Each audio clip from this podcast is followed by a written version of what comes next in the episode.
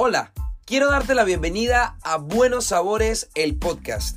Yo soy César Díaz, soy nutricionista dietista y este es un espacio en donde vas a aprender sobre nutrición de forma fácil, rápida y con todos los tips para que lleves tu alimentación a un mejor nivel y sobre todo disfrutándola.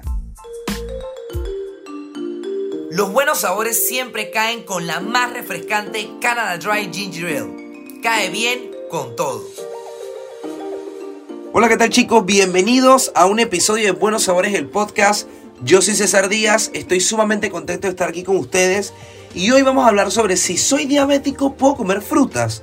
Esta es una pregunta bastante común que escucho en los pacientes que sufren de diabetes tipo 2 y tenemos que entender, antes que nada, qué es la diabetes tipo 2, uno, cuáles son los síntomas que se pueden presentar al padecerla y por qué hay muchas personas que le tienen miedo a las frutas cuando padecen de esta condición.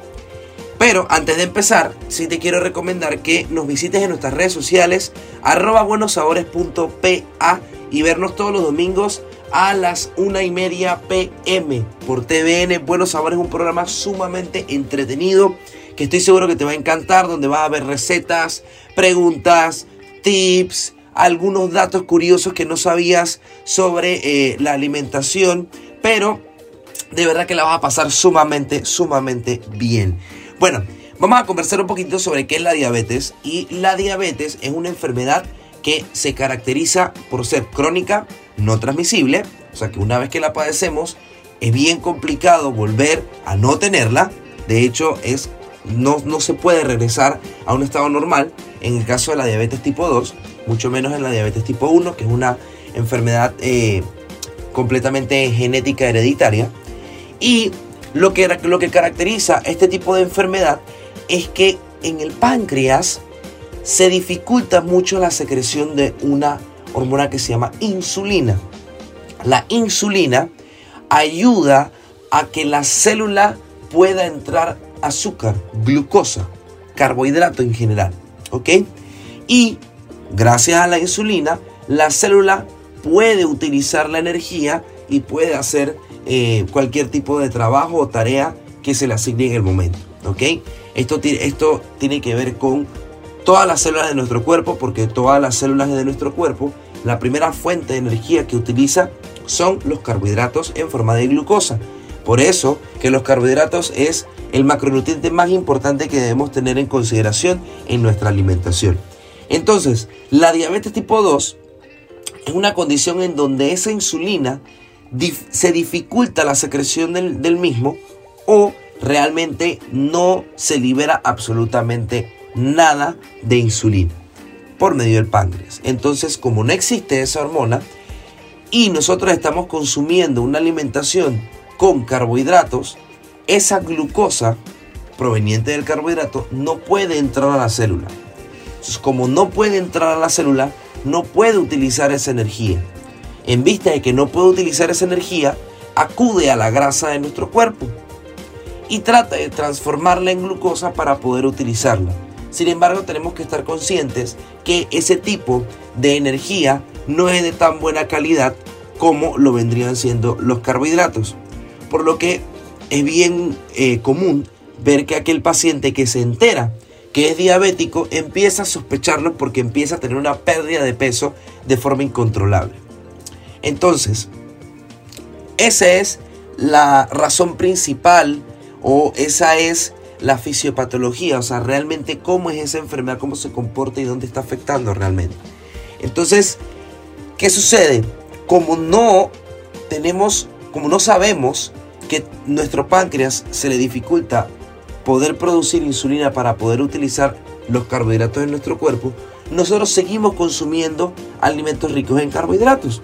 Y cuando empiezan los síntomas como mareo, pérdida de peso, sed insaciable, eh, vas al baño a orinar de forma insaciable a cada rato, em, también comes y sientes que no te llenas, cuando te vas a hacer un examen de glucosa, los niveles de glucosa están sumamente elevados.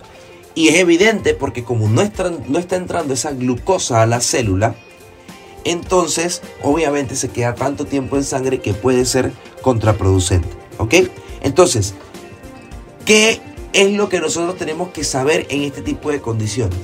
Va a depender de la gravedad del asunto del paciente que tiene este tipo de diabetes, em, cómo debe ser la recomendación de la ingesta de los carbohidratos. Y ojo, no estoy diciendo que no puedes consumir carbohidratos si tú sufres de diabetes tipo 2. Estoy diciendo que la cantidad de carbohidratos que debes ingerir debe ir bien de la mano con el tipo de medicamento que consumes. Porque dependiendo de la estrategia de medicamento que tú estés consumiendo, asimismo nosotros podemos calificar más o menos cómo debe ser tu alimentación por medio de la ingesta de los macronutrientes que son proteínas, carbohidratos y las grasas.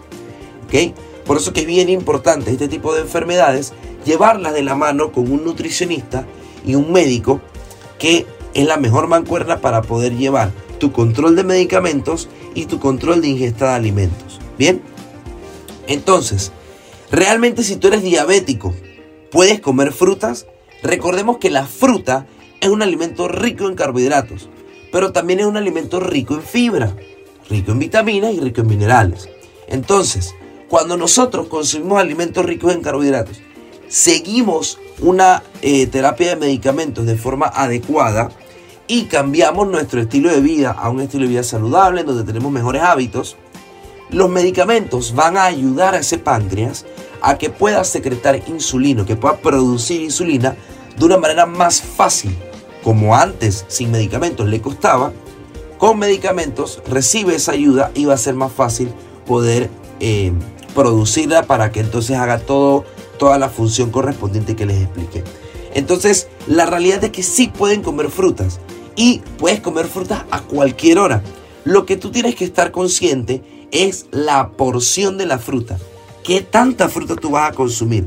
Porque eso impacta de forma positiva o negativa dependiendo de la cantidad de eh, fruta que tú vayas a consumir. Si tu ingesta de fruta es sumamente elevada, así sea en su estado sólido, fruta entera, y te estás comiendo 150 uvas en una sola sentada, probablemente eso sí vaya a disparar tus niveles de azúcar en sangre y sea todo muchísimo más difícil para poder regular en tu cuerpo, porque ya tienes una condición que se te dificulta en la regulación del azúcar en sangre. Sin embargo, si tú consumes un puñado de uvas, que pueden ser entre unas 12 y 24 uvas, esa es una porción adecuada que incluso puede entrar como una merienda fácilmente para que tú puedas disfrutar de los beneficios de una fruta, no tener una, una, restricción de este tipo de alimentos y tampoco afectar tus niveles de azúcar en sangre. ¿Ok? Otra cosa que también tenemos que entender. En las frutas, cuando hablamos de las frutas, siempre tenemos que buscarlas que sean en su estado entero, en su estado sólido. ¿Por qué? Porque cuando nosotros consumimos los jugos de estas frutas, difícilmente nosotros podemos estar viendo una cantidad Em, considerable de fruta. ¿A qué me refiero con esto? Cuando nosotros vamos a consumir, ejemplo, un jugo de naranja, para poder sacar una taza de 8 onzas, o sea, 250 mililitros de jugo de naranja, es bien probable que tengas que utilizar más de dos naranjas. Entonces la cantidad de azúcar sin fibra, con menos vitaminas que vas a estar consumiendo, va a ser mucho mayor. Aparte que como no estás consumiendo fibra, obviamente ese azúcar va a ir con todo hacia la célula. Y como ya tenemos una complicación, entonces eso es lo que sí nos va eh, a afectar eh, pues de forma negativa en nuestro cuerpo y en nuestra salud. Por eso que yo te recomiendo que evites un poco los jugos, evites lo más que puedas los jugos y trates de buscar siempre frutas en su estado sólido en su estado entero. Recuerda muy bien que la alimentación va más allá de satanizar algún alimento o no.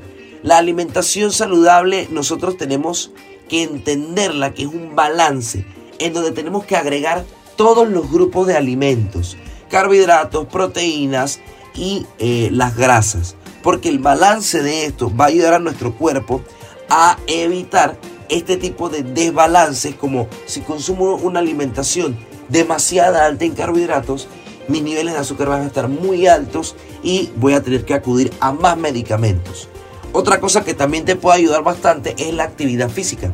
Cuando tú realizas actividad física en donde estimulas tu masa muscular, tu masa muscular ayuda a que el páncreas pueda secretar insulina de forma más eficiente. Y por eso se recomienda que aquellas personas que sufren de este tipo de diabetes, diabetes tipo 2, realicen actividad física porque les va a ayudar a reducir de forma progresiva la cantidad de medicamentos que utilizan. Así que yo espero que te haya gustado esta información. No dudes en seguirnos en nuestras redes sociales, buenosabores.pa. Si te gustó este tema y quieres saber algo más, déjalo en los comentarios y nos vemos en la próxima. Adiós.